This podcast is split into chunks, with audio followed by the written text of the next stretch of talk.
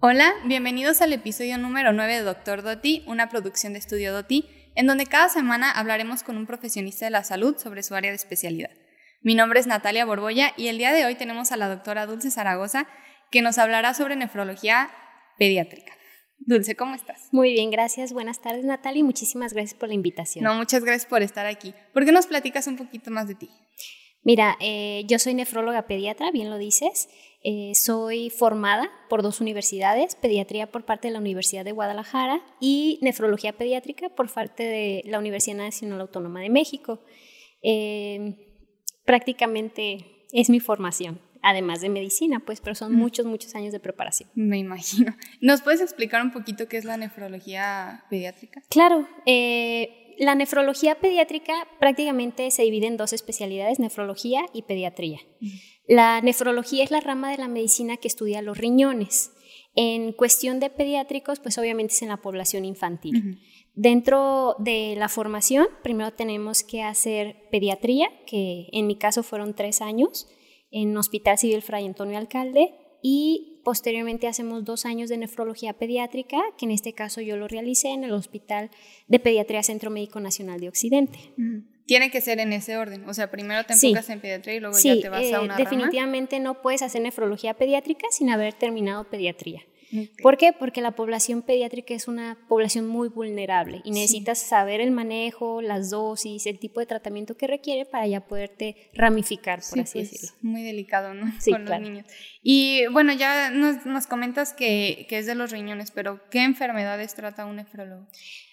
Un montón. Son muchas, muchas las enfermedades que, que enfocan la cuestión de la nefrología. En cuestión pediátrica lo dividimos en varias áreas o, nosotros nos enfocamos de tal manera en que hay enfermedades que son desde el nacimiento que nosotros consideramos como enfermedades congénitas, hay otras enfermedades que se llaman primarias o que se adquieren sin tener una causa como tal y hay otras que son secundarias, secundarias a alguna otra enfermedad.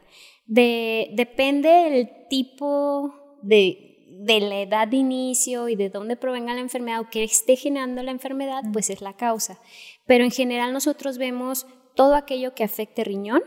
Pueden ser enfermedades congénitas como malformaciones de riñones, malformaciones de las vías urinarias. Hay enfermedades específicas en las que nosotros les denominamos tubulopatías, que es donde se afectan cierta porción de, los riñoncitos y afecta a los niños. Hay otras como síndrome nefrótico congénito, hay tumoraciones infantiles congénitas, em, hay otras que son adquiridas, síndrome nefróticos, hipertensiones, hematuria, que es cuando orinas sangre, proteinuria cuando tiras proteínas, glucosuria cuando tiras azúcar y eh, hipertensiones, insuficiencias renales agudas, insuficiencias renales crónicas. Es un, es un abordaje muy amplio es, un, espectro muy amplio de la enfermedad de riñón en los niños específicamente. ¿Y, en qué se diferencia como los tratamientos que hace un nefrólogo normal a uno que se dedica pues a los niños? Digo, aparte de la edad obviamente con los niños a lo mejor más delicado o no sé si los tratamientos tengan que ser como menos invasivos o... Son muy diferentes. Fíjate que a mí me gusta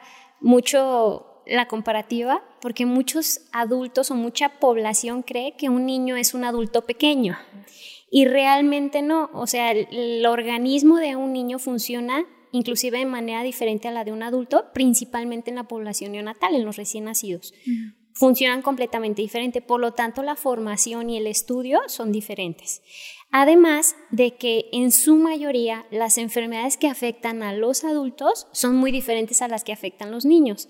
Si bien, por ejemplo, tenemos en común que ambas poblaciones, también la adulta como la pediátrica, les puede fallar el riñón y, llegar a una insuficiencia renal, la causa por la que llegan en general tiende a ser muy diferente. Entonces, el abordaje, el estudio, el diagnóstico, el tratamiento es completamente diferente. Sí, a pesar de ser la misma enfermedad. Sí, de hecho, platicando con colegas de adultos, eh, ellos dicen, yo no me meto con niños y yo no me meto con adultos porque son diferentes. Aún pudiera ser la misma enfermedad de hipertensión arterial, diabetes, síndrome nefrótico, o sea, ya enfermedades que a las dos poblaciones les da, la causa y el tratamiento tiende a ser muy, muy diferente. Sí, porque si de por sí con, los, con cada paciente, de por sí ya es un mundo y es súper diferente, me imagino que con los niños también es como abismal la diferencia. Sí, además de que mucha gente dice, oye, si yo no le entiendo, llora, o sea, ¿cómo vas a saber? Entonces, por eso desde un inicio nosotros tenemos que estudiar pediatría para saber descifrar todo eso. Sí, claro, porque pues un adulto sí te puede decir como, que me duele aquí, me siento así, y un niño, ¿cómo te lo explica? ¿no? Lloran.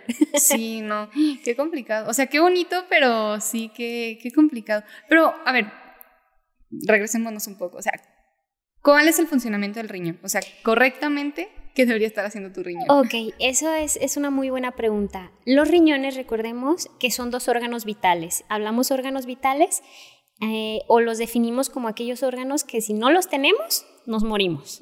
¿sí? Entonces son órganos vitales que hacen funciones importantísimas en el organismo. Los riñones específicamente tienen muchas funciones, unas que son soporte de vida y otras con las que podemos funcionar relativamente si no las tenemos. Pero entre ellas está eh, que los riñones eliminan líquidos, principalmente por la orina, sabemos que los riñones son los que se encargan de orinar, eliminan toxinas, bien sabemos que mucho del contenido de la pipí son toxinas, por eso yo no voy de acuerdo en la orinoterapia. Ah. Sí, sí te iba a preguntar sobre eso, o sea, mucha gente dice como si tomas mucha agua y al día siguiente tomas tu pipí, tu primera pipí. Yo no voy de acuerdo, pero ya, caque.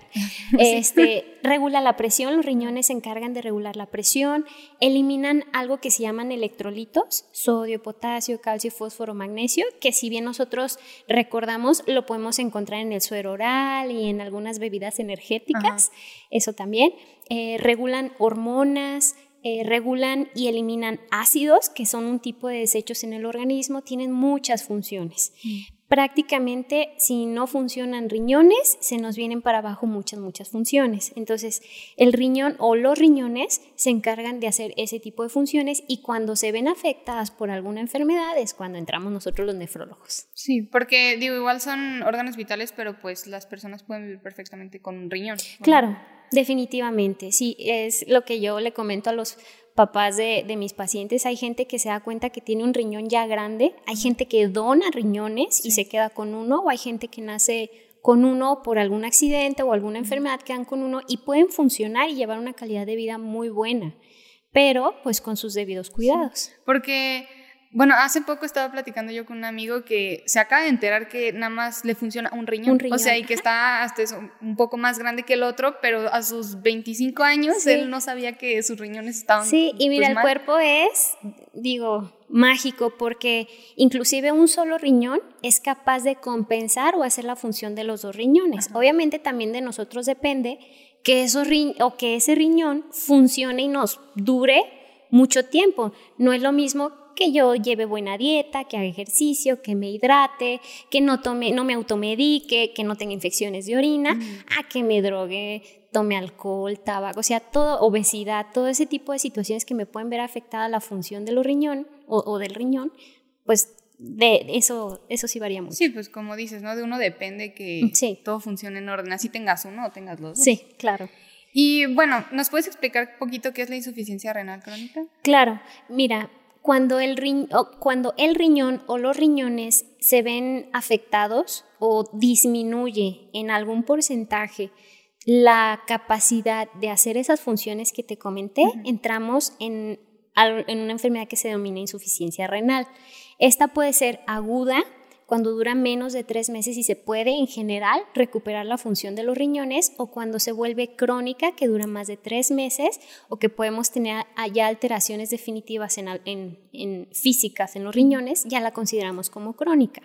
¿Cuál es la diferencia? Que la insuficiencia renal crónica, además del tiempo, yo ya no puedo recuperar esa función que perdí, pero puedo tratar de mantener toda aquella función que me queda. Mm. y que es por lo que los nefrólogos tenemos que luchar, pues por tratar de mantener ese tipo de funciones. Entonces, la insuficiencia renal crónica, específicamente la crónica, ya entrando en ese tema, eh, hay muchas guías, pero una de las principales se llama CADIGO, eh, por las siglas, y eh, las guías CADIGO clasifican la insuficiencia renal crónica en cinco estadios, que depende de la cantidad o de la capacidad de función del riñón. Para que me entiendan, eh, y para no hacer tanto rollo, de esos cinco estadios, cuando estoy en estadio 1 es porque me funcionan menos de 90 mililitros por minuto, que eso se traduce en que los riñones limpian o filtran menos de 90 mililitros de sangre en un minuto. Y así va descendiendo hasta llegar a un estadio 5. El estadio 5 quiere decir que mis riñones, uno o los dos, como sea, me funcionan menos de 15 mililitros por minuto, que se traducen que me limpian menos de 15 mililitros de sangre en un minuto.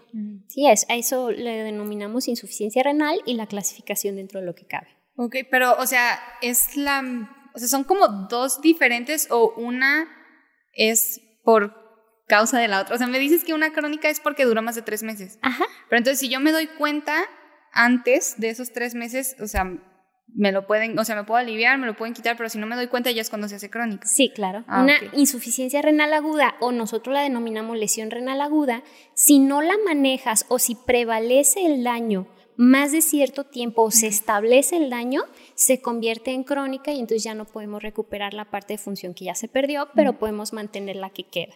Que obviamente siempre lo que nosotros tratamos es de recuperar o de agarrar en estadios muy iniciales la lesión aguda para tratar de evitar en, en cualquier momento el daño crónico. ¿Y cuáles son las causas? O sea, ¿es hereditario? ¿Naces con eso? ¿Lo puedes Son muchas causas. En la población pediátrica son muchas causas.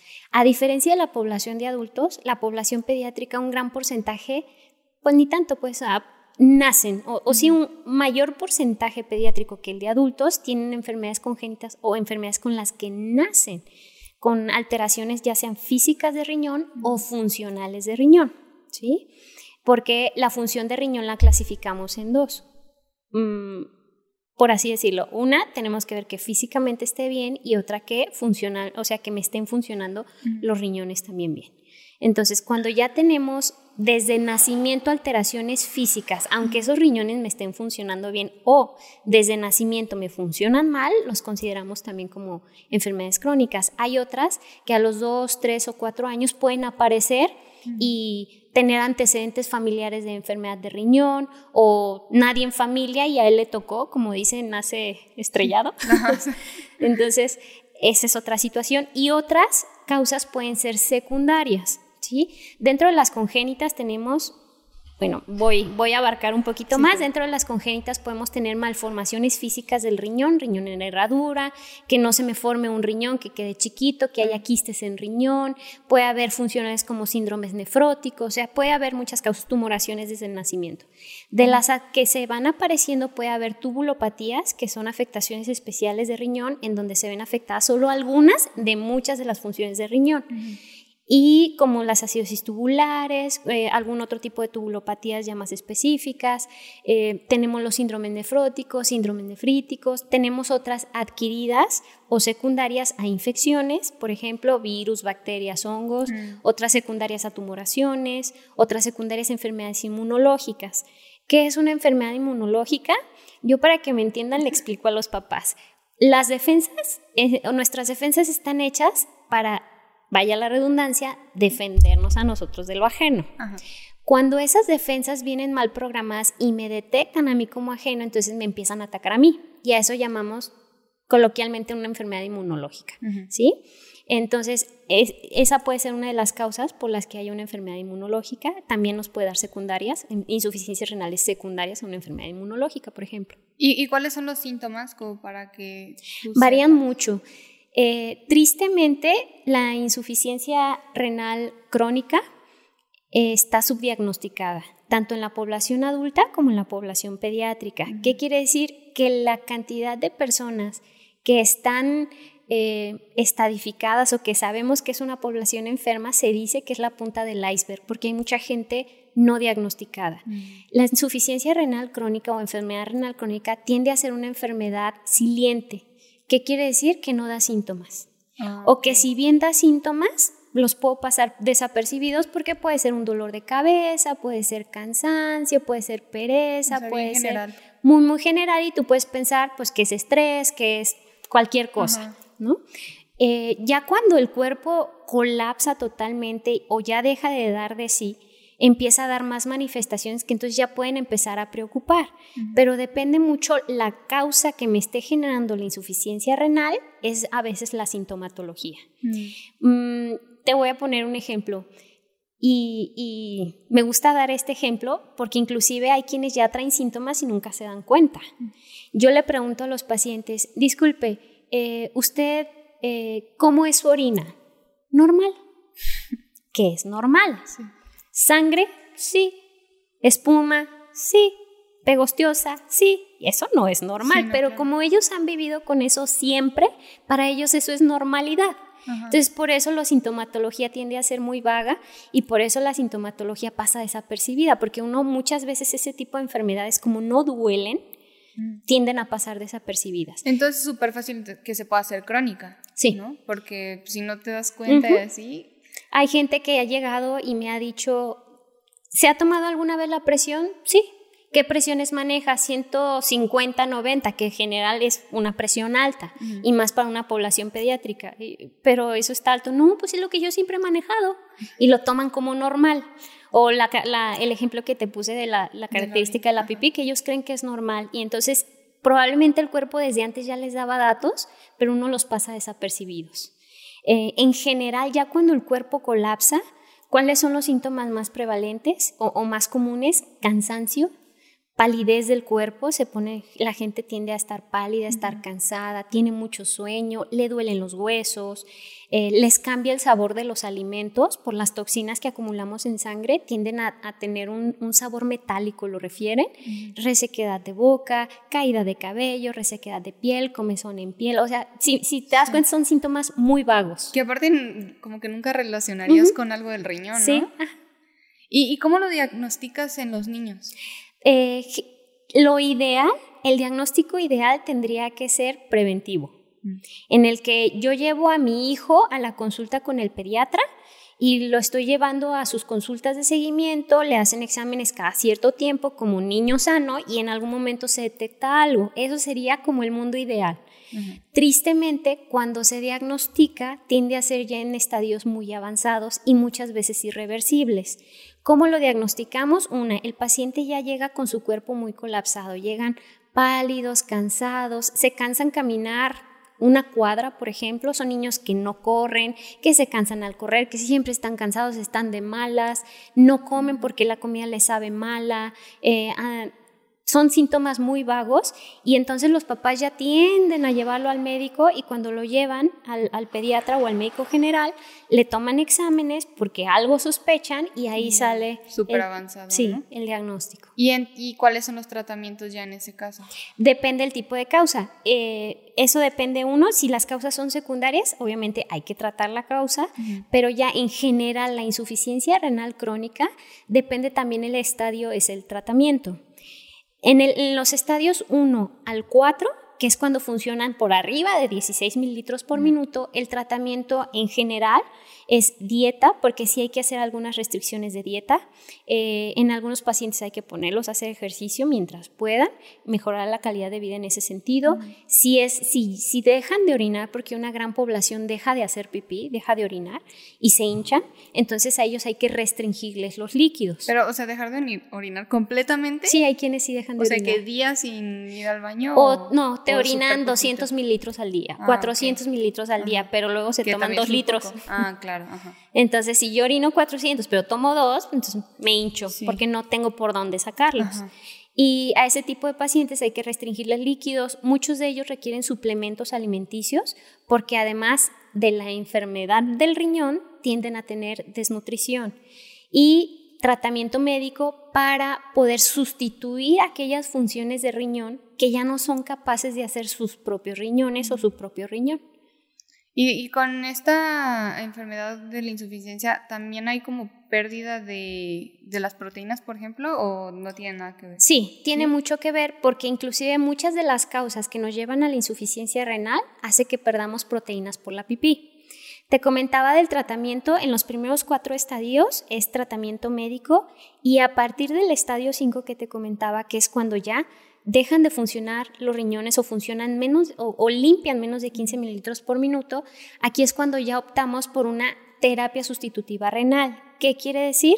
Una terapia mucho más agresiva que me ayude a hacer casi eh, o, hacer la mayoría de las funciones más vitales como son eliminar líquidos, eliminar eh, toxinas, eliminar ácidos y regular electrolitos que en exceso, en general a cualquier ser humano, nos matan. Entonces, esas terapias sustitutivas renales vienen a ser diálisis peritoneal, hemodiálisis y trasplante renal. Ya, ay, que es que luego pienso todo eso y, en un niño Sí. y no sé, se me hace como, Sí, muy fuerte. ajá, muy Sí. como pesado como procesarlo, ¿no? Sí. Y bueno, supongo que dependiendo de la etapa es pues el tratamiento de sí, pero como el peor caso, o sea, hablando del peor caso, ¿cuál sería el tratamiento como para que pudiera salir? Y, y no sé si haya como secuelas después de... Ok, más o menos trato de entender tu pregunta. El peor de los escenarios es cuando ya no le funcionan los riñones a los niños, pero siempre hay un tratamiento, ¿sí? En este caso, cuando ya de plano está colapsado el cuerpo de los niños y ya no les funciona y pone en riesgo la vida, optamos por una terapia sustitutiva y hay que personalizar el caso para saber si la mejor terapia con ellos es diálisis peritoneal, que es poner un catéter o una manguerita por la, por la pancita, Ah, por el abdomen y eh, metemos agua limpia, usamos una membrana que hay en el abdomen que se llama peritoneo, que nos ayuda a limpiar en general el- pues el cuerpo, la sangre, y luego saca agua sucia. Me- mm, son mecanismos ya especiales. Otra es la hemodiálisis, en donde igual se pone una manguerita al niño, pero no en la panza, sino es una manguerita que va a dar directo al corazón. Se pone un catéter, un catéter que va a dar al corazón. Y entonces se conecta a una máquina al niño, en donde esa máquina le va a sacar sangre sucia, la pasa por un filtro y se la regresa limpia. Esa es la hemodiálisis.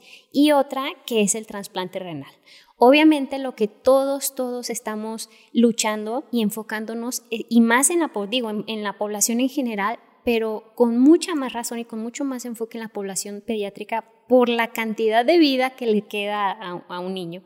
Y para mejorar las condiciones y la calidad de vida es el trasplante renal. Todos estamos enfocados en llevar a un paciente a un trasplante renal. ¿En qué consiste un trasplante renal? Pues ya no me funcionan los riñones en el niño, entonces agarro o, o le pongo un riñón que sí funciona al niño, que puede ser de cadáver o puede ser de vivo. Cuando es de cadáver, pues es de donación de, de cadavéricos. Sí, de gente que ¿no?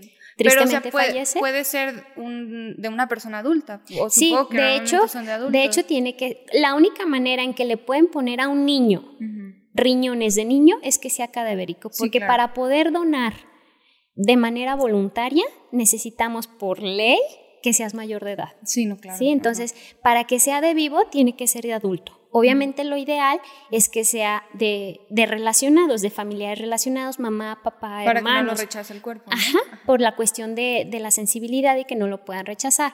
Pero sí la única manera que un niño reciba riñón de niño tiene, tristemente, es, es cadavérico. Pero, o sea, suponiendo que hubiera la opción, de- sería como lo mejor que fuera de su edad o... Yo creo que lo mejor es que sea de algún familiar por la cuestión de, de la inmunología, la cuestión de los rechazos.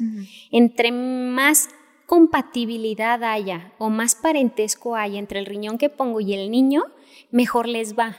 Sí, claro. Entonces, por eso muchas veces preferimos de vivo, pero también, este, pues hay gente que no quiere donar.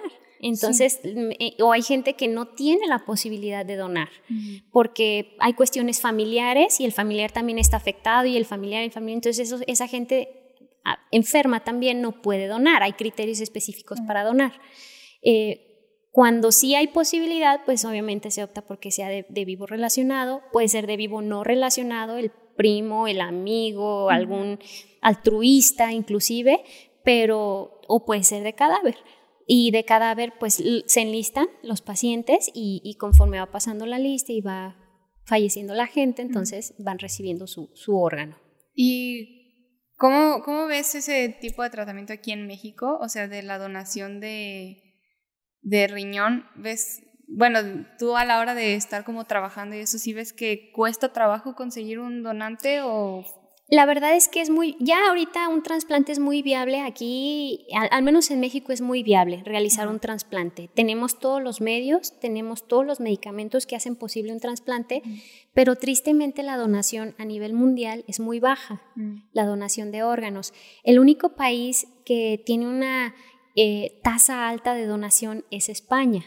¿Sí? El único país a nivel mundial que tiene la mayor tasa de, donaciones. España, aquí tristemente no, porque aquí inclusive a las, a las licencias tú le tienes que poner sí sí o sí no, y la mayoría de gente le pone que no. Sí, como con este mito de no, es que me lo van a quitar, un accidente y te van a dar por muerto. ¿no? no, nosotros que convivimos y que desde la formación para nefrología pediátrica convivimos todos los días con trasplante renal, eh, nos damos cuenta que la donación de órganos es un protocolo eh, súper estricto, mucho, muy estricto, en donde no puedes brincarte pasos porque ¿no? sí, no, no, no, es, es, demasiado controlado, hay mucha trazabilidad, hay mucho seguimiento, hay, hay mucha secuencia en esa situación, entonces la verdad es imposible que te quiten un órgano estando vivo porque inclusive para los criterios de, para considerar muerte cerebral o, o muerte como tal a un paciente y poder donar órganos son súper estrictos. entonces sí piensas que sea como meramente cultural o como este miedo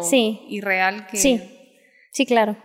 Definitivamente, yo estoy de acuerdo en que son mitos, la mayoría. sí, porque eso que dices de la licencia lo he escuchado mil veces. O sea, cuando yo saqué mi primera, que yo le puse que si era donante, o sea, mis tías y mis tíos así como, ¿cómo?